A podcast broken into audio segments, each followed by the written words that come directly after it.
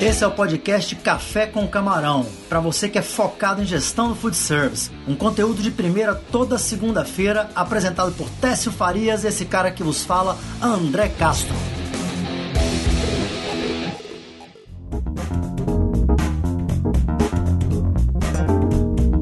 Fala, senhores! Estamos aqui mais uma vez Episódio Café com Camarão do nosso podcast, hein? É o sétimo episódio. Nosso convidado de hoje, Eurico Viana, é um grande irmão de longa data da vida. Somos amigos e irmãos aí desde a infância. E esse monstrinho saiu do Brasil há mais de décadas aí para trás. Tem mestrado Nova Zelândia, doutorado na Austrália e por aí vai. Lembrando sempre aos senhores, aqui também com a gente, meu outro grande irmão, Técio Farias.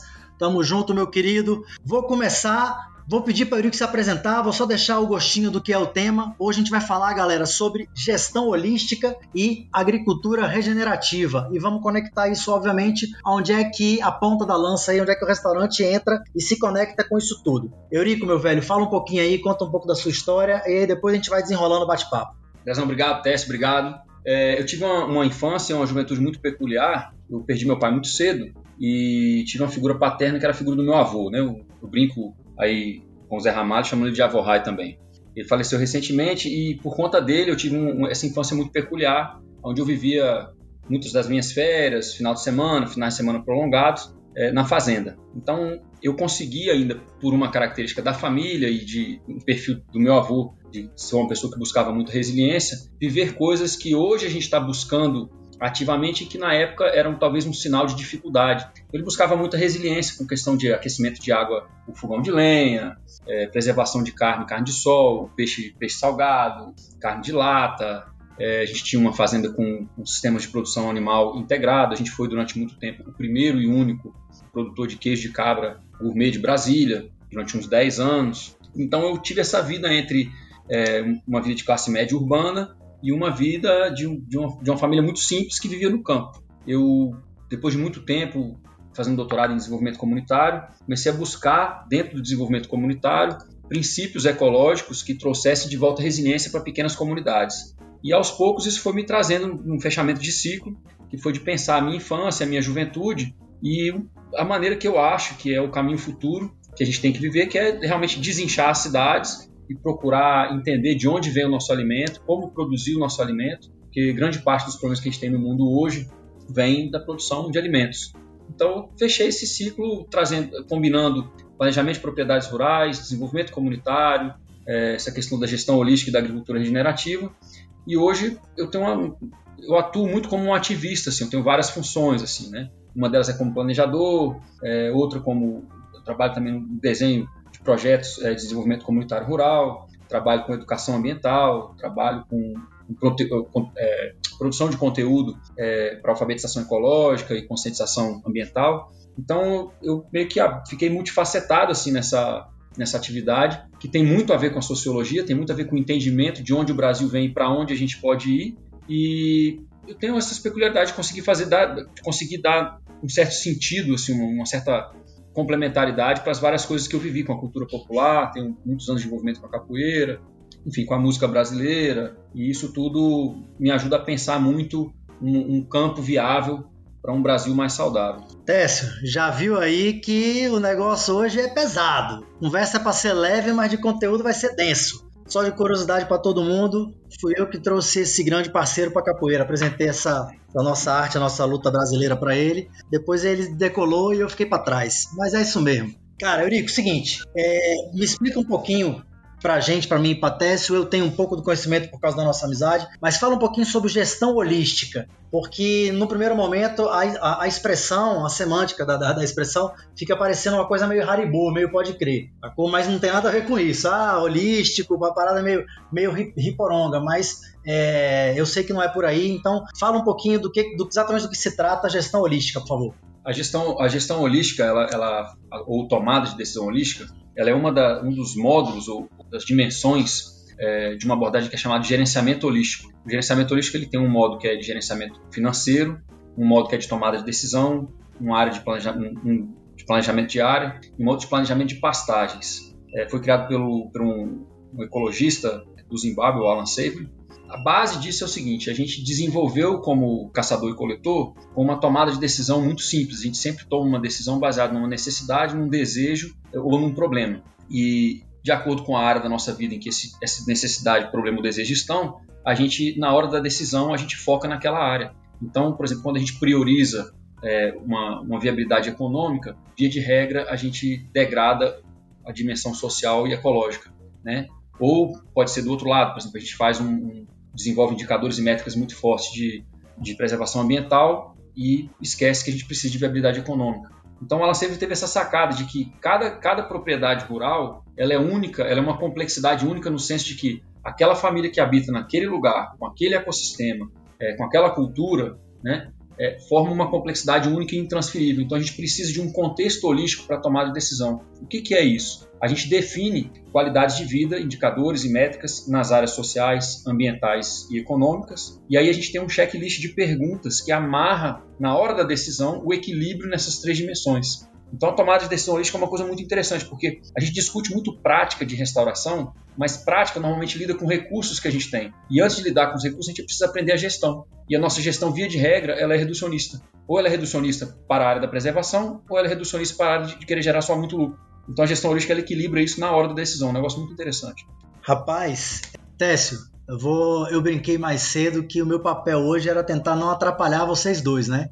E agora você percebeu, cara, a, a, peculiaridade dos termos? A galera desavisada poderia achar que era só o termo gestão que tinha a ver. Cara, indicadores e metas bem claras, sabe? Tem rotina, tem processo, tem perguntas a serem respondidas, para depois você ter uma tomada de decisão em cima de quê?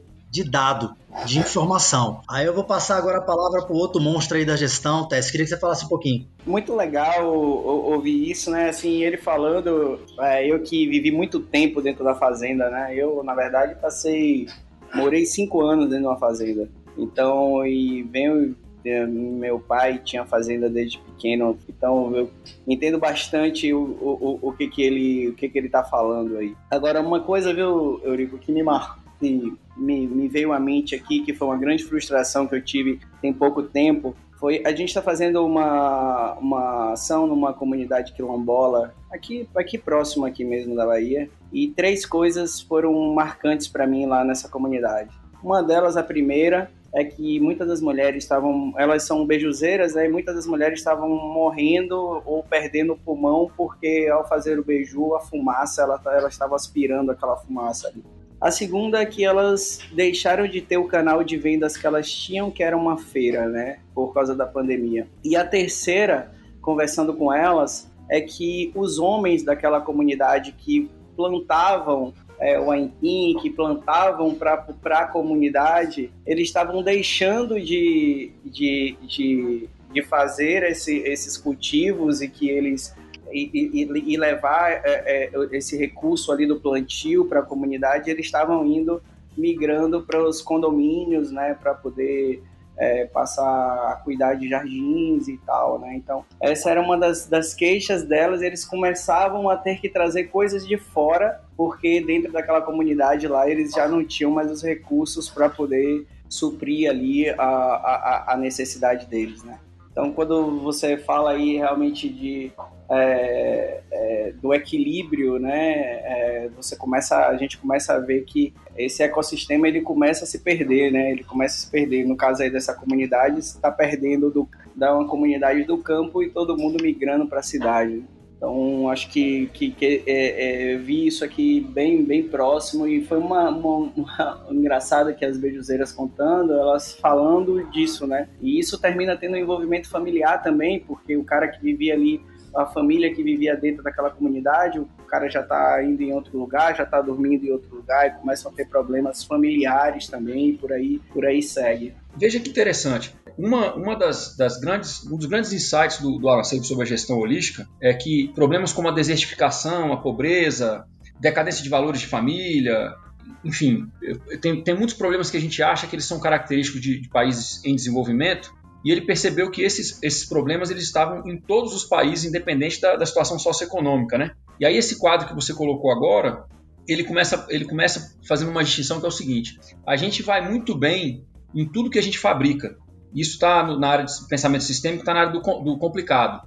Você vê, a gente está aqui fazendo uma reunião interestadual, gravando, né? Computador, microfone, internet, tudo que a gente fabrica, a gente está cada vez melhor na tecnologia, né? Que é uma, uma, uma, peculiaridade nossa como caçador e coletor, uma espécie que se desenvolveu com uma dependência de uso de ferramenta. Então, na área do complicado, a gente vai muito bem, obrigado. Mas na área do complexo, que são as coisas que a gente tem que gerir, que é natureza, organizações humanas e economia, a gente está em colapso mundial. Então, esse quadro que você pintou, em maior ou menor grau, dependendo do, do vamos dizer assim, do amortecimento, dependendo da, da, da gordura é, de recursos que um país tem, é, mas a gente está todo, o, país, o, o planeta inteiro está em colapso. Fica mais visível na ponta mais pobre, mas isso está para todo lado. Na, na, área que todas as coisas que a gente faz gestão, né, os ecossistemas, é, as organizações humanas e a economia, elas estão em colapso em todos os países do mundo.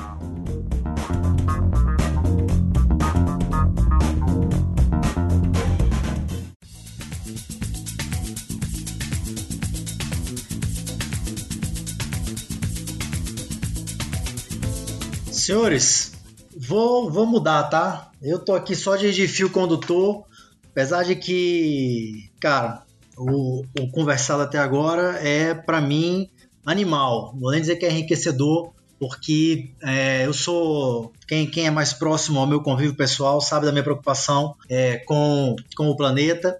É, o autoral, a Agile, com nossas seis marcas de restaurante digital, a gente composta 100% do nosso lixo orgânico, a gente destina é, o, o, os resíduos recicláveis, é, até vidro a gente manda para outro estado porque o GDF não recicla e por aí vai. Então, isso é um assunto que realmente é, me é muito caro, eu gosto muito de tratar.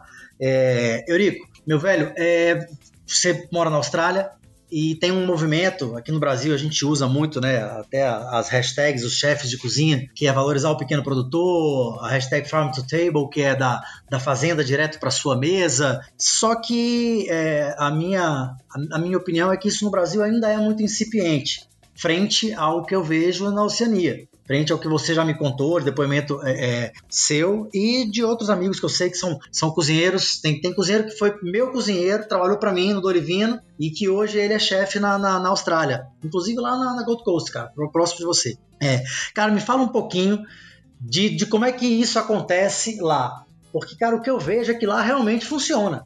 Você consegue ter um business e ele ser é, sustentável no sentido de logística, entrega, preço, onde o preço é justo para quem produz, é justo para o restaurante que compra, que beneficia, e ele no final, o preço de venda ele também é justo para o cliente é, que vai consumir aquele determinado prato. Queria que você me desse um apanhado, cara, disso aí, por favor.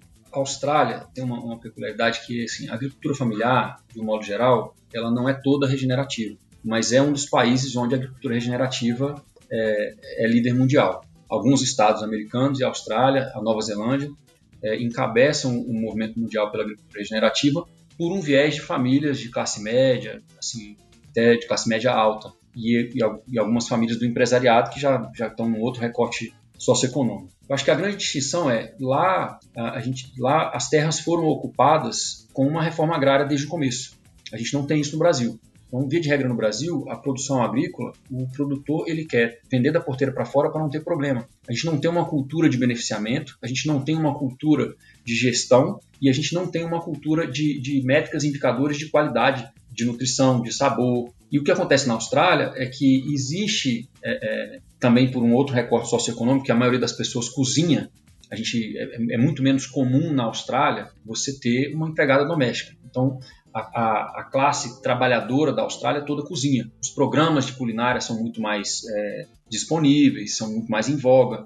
E aí, com isso, criou-se uma cultura de uma, de uma gastronomia. E abriu-se, então, um nicho dentro disso, que é o nicho da agricultura regenerativa, onde as pessoas buscam densidade nutricional e sabor dentro de uma cadeia de produção muito curta. Isso realmente tem funcionado, e não só tem funcionado, como esses produtores têm conseguido educar os consumidores. É, aí vem a questão da, dos, dos, produtores, as feiras, as cooperativas e a venda direta, às vezes, do, do produtor direto para restaurante. É muito comum também. E as pessoas já estão mais educadas no sentido de entender que não existe comida altamente nutritiva, altamente saborosa, barata. Isso não existe. Alguém vai subsidiar esse preço em algum lugar. A comida barata ela é subsidiada pela degradação ambiental e o uso desenfreado de agrotóxicos de combustível e, e petroquímicos. Na, na, agricultura regenerativa, existe uma questão de trabalho humano muito mais intensa. E existe também um trabalho de equilíbrio das dimensões sociais, econômicas e ambientais, e isso, esse preço chega na ponta. Mas as pessoas se preparam para pagar, porque também tem um, um, um, outro rebote disso. As pessoas sabem que esse, isso não é um gasto, isso é um investimento. Quem come assim tem muito menos conta médica para pagar a longo prazo. É melhor pagar o alimento melhor agora do que gastar com remédio lá na frente. Exato.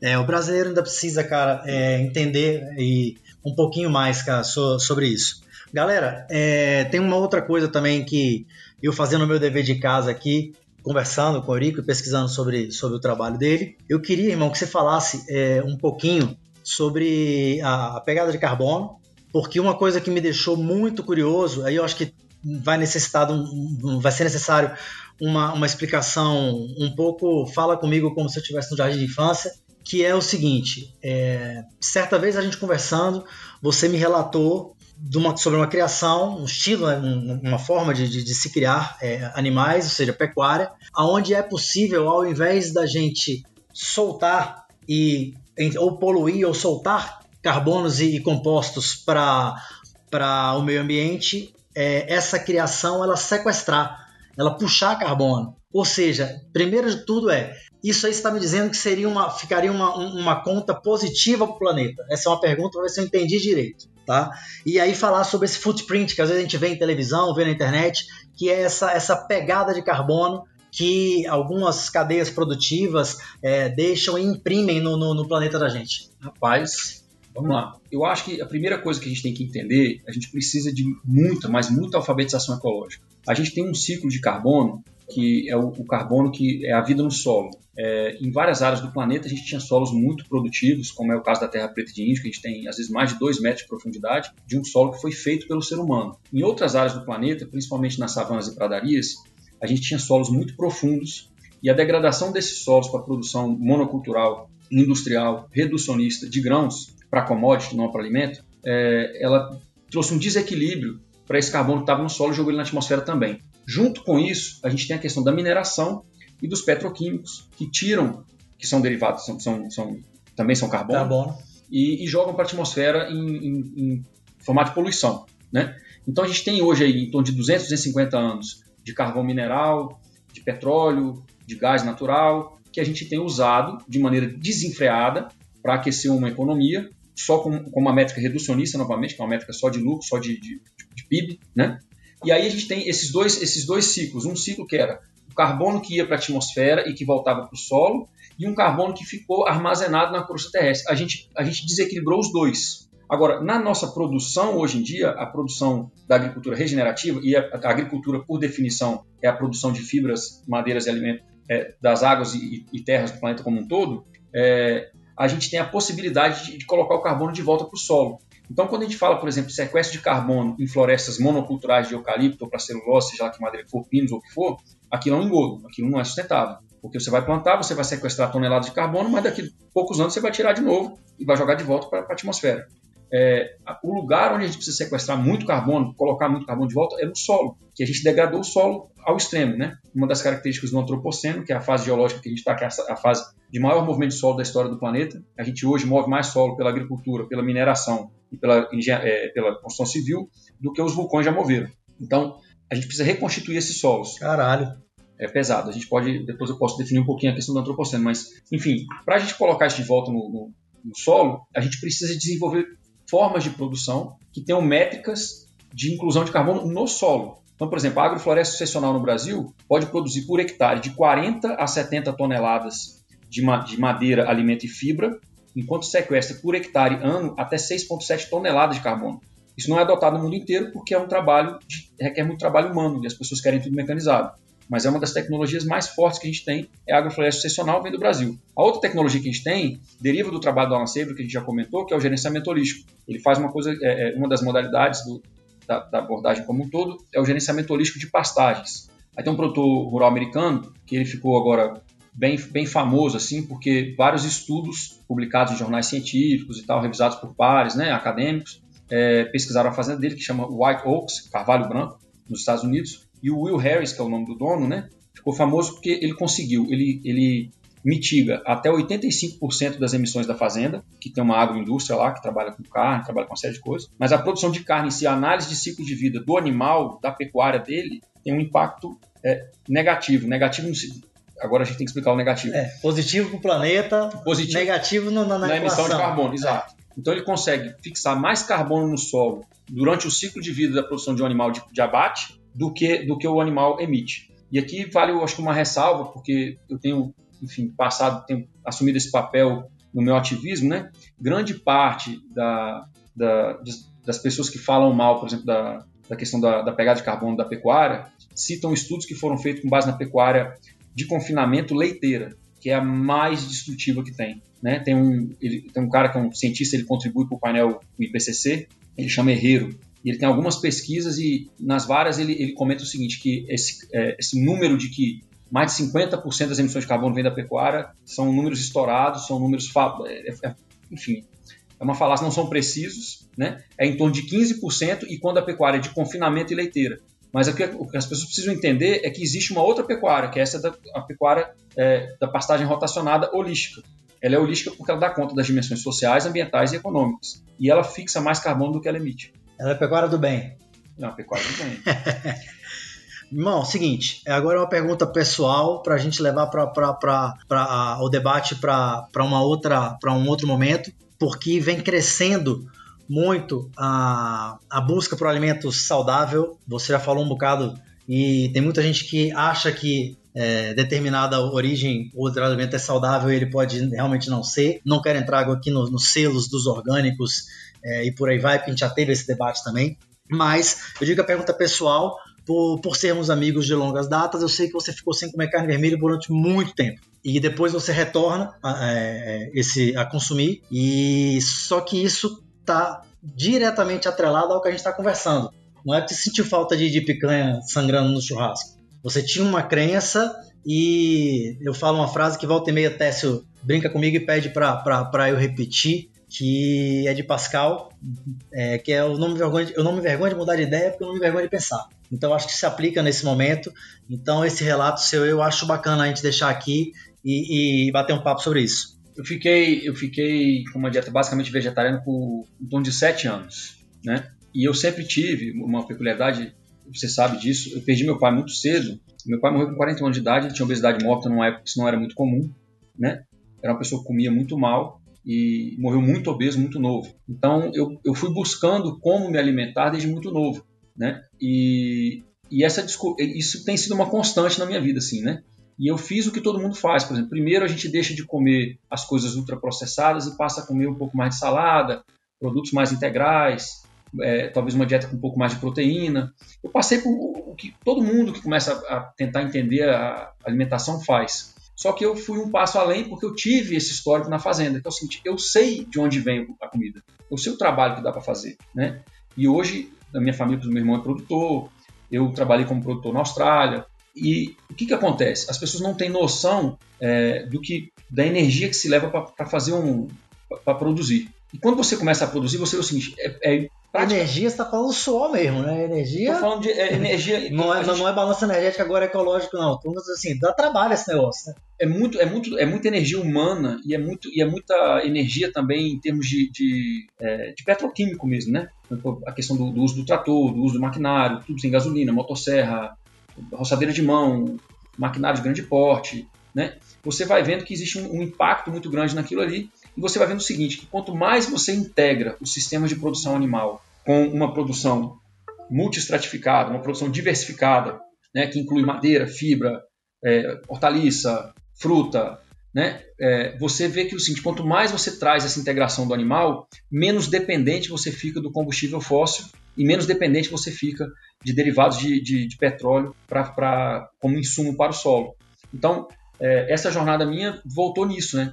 E hoje eu consigo afirmar, com base científica, de que a gente consegue produzir tudo que a gente precisa na alimentação, inclusive a proteína animal, recuperando uma coisa que a biologia chama de função de paisagem. Uma paisagem ela tem uma função positiva de paisagem, tem uma boa função de paisagem, quando ela consegue captar bem a luz solar, quando ela consegue melhorar o ciclo hidrológico, quando ela consegue melhorar a ciclagem de nutrientes no solo, ou seja, o solo está sempre coberto com material, é, com material orgânico em decomposição biológica, e quando ela consegue trazer de volta uma sucessão que não é só florestal, ela é para os animais de grande porte também. E isso inclui a gente. A gente é um, um primata da megafauna. Então, quando a gente hoje, quando a gente vai produzir alimento, qualquer que seja esse alimento, se você consegue produzir alimento recuperando função de paisagem, você está atuando na pecuária e na agricultura regenerativa.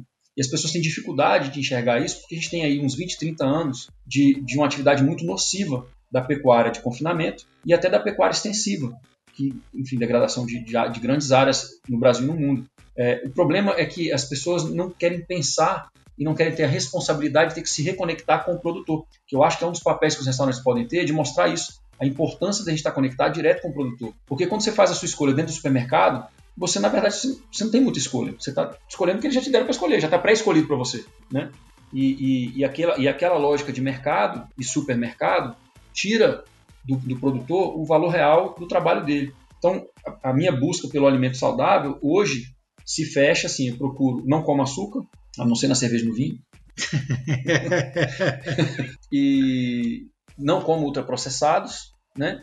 E na Austrália eu tenho o privilégio de poder comprar carne criada, criada e, e terminada a pasto. Né? Então, no Brasil, por exemplo, você chega num açougue e pergunta a proveniência da carne, o cara ri da sua cara. Ninguém sabe onde vem a carne no Brasil. Então, eu tenho o privilégio de poder comer uma carne e saber que ela é uma carne que ela está agindo de maneira positiva para o meio ambiente. No Brasil, a gente precisa trazer isso para as pessoas, discutir isso e precisa mostrar essa necessidade. Por exemplo, se eu tranco uma pessoa num cubículo encho ela de carboidrato e ela engorda, ela vai ficar com colesterol, com, com ômega 6 lá nas alturas, vai ficar com lipídio, vai ficar com triglicerídeo, vai ficar uma série de coisas. Né? Agora, por que, que a gente acha que a gente faz isso com o boi e come a carne dele, aquela carne vai ser boa? É a mesma coisa. Você pega a é carne, bota, assim. você bota em confinamento, enche de carboidrato e mata gordo. Aquela gordura é boa? Não. O Téssio, aí para mim, cara, vem logo a, a analogia direta esfregando na minha cara do, do nosso mercado, né, cara, do camarão, você não tem é, é, é, tanta, tanta é, intimidade com esse mercado, mas é, eu vou pedir para Técio é, discorrer um pouquinho sobre isso. Mas é a mesma coisa, você pergunta, qual a procedência dessa carne? É a mesma coisa que acontece, cara, com a comercialização para restaurantes e consumidor final do produto camarão fresco, dito, dito e tido como fresco, que você não tem procedência, você não sabe de nada da cadeia daquilo ali, você não sabe, não tem análise de água de gelo, não tem nada e do produto, por exemplo, que nós trabalhamos, que é um produto cifado, cara, com selo de inspeção federal. Que tem, cara, porra, você sabe o pai, a mãe, o avô daquele camarão, tem biblioteca em quarentena, se der um problema você vai lá e faz, faz é, análise laboratorial e por aí vai. Mas, ó, você tá vendo que eu tô aprendendo contigo, Tess? É, é, é, é, assim, é um papo. Acho que é um papo longo esse, né? Tô aqui ouvindo, ouvindo o Eurico é, um dos pontos que, que, que, me, que me vem à mente quando ele está falando aí é o nível de consciência que a gente tem aqui do consumidor, né? Então, uma coisa na Austrália, onde ele tá, você produz da forma que ele está que ele tá citando aí, ele tem um público para poder comprar esse produto dele, né?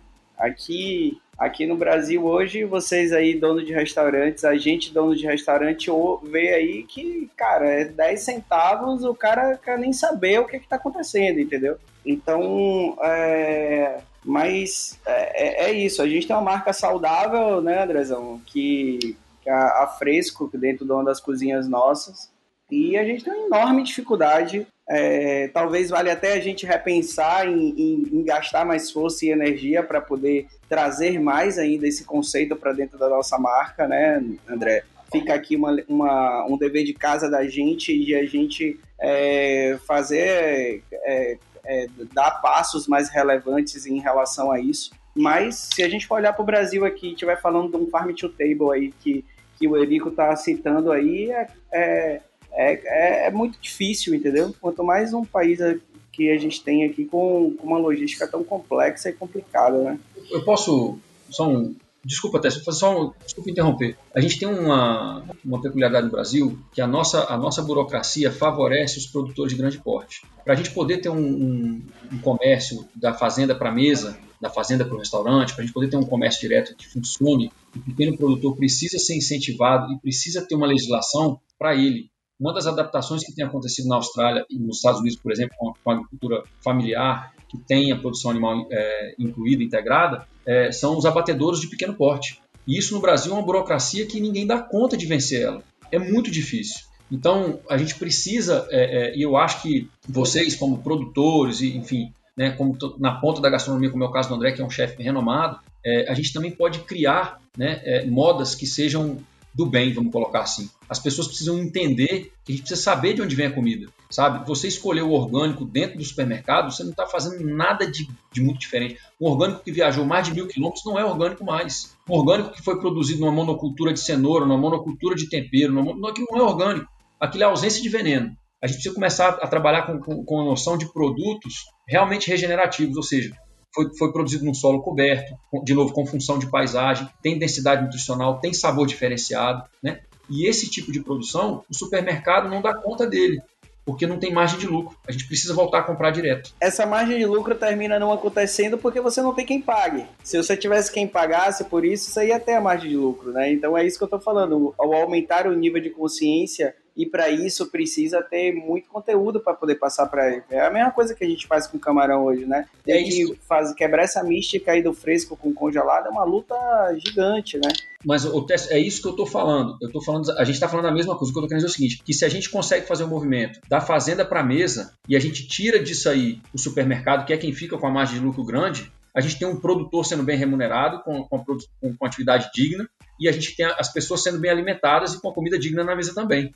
É, é, a gente precisa encurtar as cadeias de produção e parte desse encurtamento passa por tirar o atravessador que é o supermercado. Cara, é, Técio, certa vez, é, como eu defendo né, que o nosso autoral ele é um, ele não tem o nome restaurante né, na, na sua logomarca, e eu falo que o autoral ele é um ateliê, né, um local de produção de conteúdo. Obviamente, 98% desse conteúdo é gastronômico, mas o Eurico, numa outra vinda, uns três anos atrás, que ele veio da Austrália, é, eu convidei ele para poder fazer uma, uma palestra para o meu time, é, um pouco sobre isso que a gente está falando, e a gente abriu isso para umas 18 a 20 pessoas. E, cara, teve um puta interesse. No final, a gente curou isso com um jantar em quatro etapas que eu fiz, só com produtos cultivados em sistema é, agroflorestal. E o Eurico fez uma dinâmica muito legal. É, é Densi. Como é que chama aquele equipamento, cara, que mede os valores nutricionais? Densio, não sei o que. Refractômetro. Refractômetro, nada a ver, eu tô com Densio, não sei o que. Refractômetro, Rouse. Cara, Tess, é tipo uma parada, velho, parece um grampeador. E que ele emite uma, uma luzinha Aí você pega, por exemplo, a gente pegou, é, é, é, eu não vou lembrar exatamente os ingredientes, mas pegamos legume, pegamos é, hortaliça, e aí eu vou dar um exemplo. A gente pegou um alface é, não orgânico comprado na Ceasa. A gente pegou um alface orgânico comprado num supermercado daquela marca que é bem conhecida. E pegamos uma alface cultivada num pequeno produtor em sistema agroflorestal. Cara, é brutal a diferença nutricional. A orgânica do supermercado com a não orgânica, a orgânica do mercado é uma besteirinha melhor. Cara, a cultivada em sistema agroflorestal, agricultura regenerativa, ela explodia de nutriente. Eu fiquei impressionado com aquilo. E o mesmo se comprovou com outros ingredientes o, o, o refractômetro é muito usado na, nas vinícolas, né? E usado também em cervejarias, enfim, é, é, uma medida direta da, do BRICS. O BRICS é uma medida de, de, de açúcares contidos no, no sumo daquele alimento. Então a gente espreme aquele alimento, pega uma gota do sumo, joga numa, numa telinha como se fosse um microscópio e aí a luz entra e a gente consegue ter uma medida do BRICS, né? Uma medida dos açúcares contidos. Existe uma medida indireta do, do, do refractômetro que é interessante, que é o seguinte: quando você tem um produto com poucos sais minerais, você faz uma leitura dele, ele tem uma linha bem clara. Por exemplo, sei lá, 11. Ah, então tá, deu 11 de BRICS ali, beleza. Mas quando você tem uma linha muito embaçada, além da questão dos açúcares, existem é, oligoelementos, sais minerais e tal. E uma coisa que fica bem clara quando a gente faz essa dinâmica é de que a densidade nutricional dos produtos agroflorestais ela é sempre muito melhor. E aí, nesse sentido, eu venho cutucando muito o pessoal dos orgânicos para assim, a gente precisa tornar o selo orgânico obsoleto, porque ele já foi cooptado. A gente precisa vir com uma outra coisa que, que, que fique na mão do, do, de, quem, de quem produz dessa maneira. Ô, Eurico, eu queria fazer uma provocação aqui, Andrezão. Deixa eu fazer uma Manda. provocação a você aí. Cara, eu acho que a gente a gente está além do, do é, a produção de conteúdo que o autoral tem, né? Eu acho que a gente poderia pensar é, de repente em fazer um dia para a gente fazer uma sequência dessa em quatro etapas ou em três etapas, deixar um dia separado no autoral somente para esse tipo de alimento, para a gente ver o que que é, com, como que a gente comunicar isso, fazer disso uma história e levar essa experiência é, pro, pro, pro, pro, pros nossos clientes, cara? O que, é que você acha disso aí? Cara, eu acho sensacional. E aí aqui já vai ter que rolar spoiler, né? Porque isso aí é cultura do growth total, né? É a cultura do teste. E então, só que eu tô falando de spoiler porque certamente tá na nossa no nosso roadmapzinho aí, cara, de episódios, aonde a gente vai dedicar um episódio exclusivo a falar sobre, sobre growth. Mas eu acho sensacional, Tess. Eu acho que, que vale a pena, tem público para isso. Eu acho que se a gente acertar o, o cardume aí, cara, do, do canal de como falar com essa galera, é, a gente vai ter, vai ter uma aderência bem, bem bacana, cara, de pessoas interessadas nessa experiência.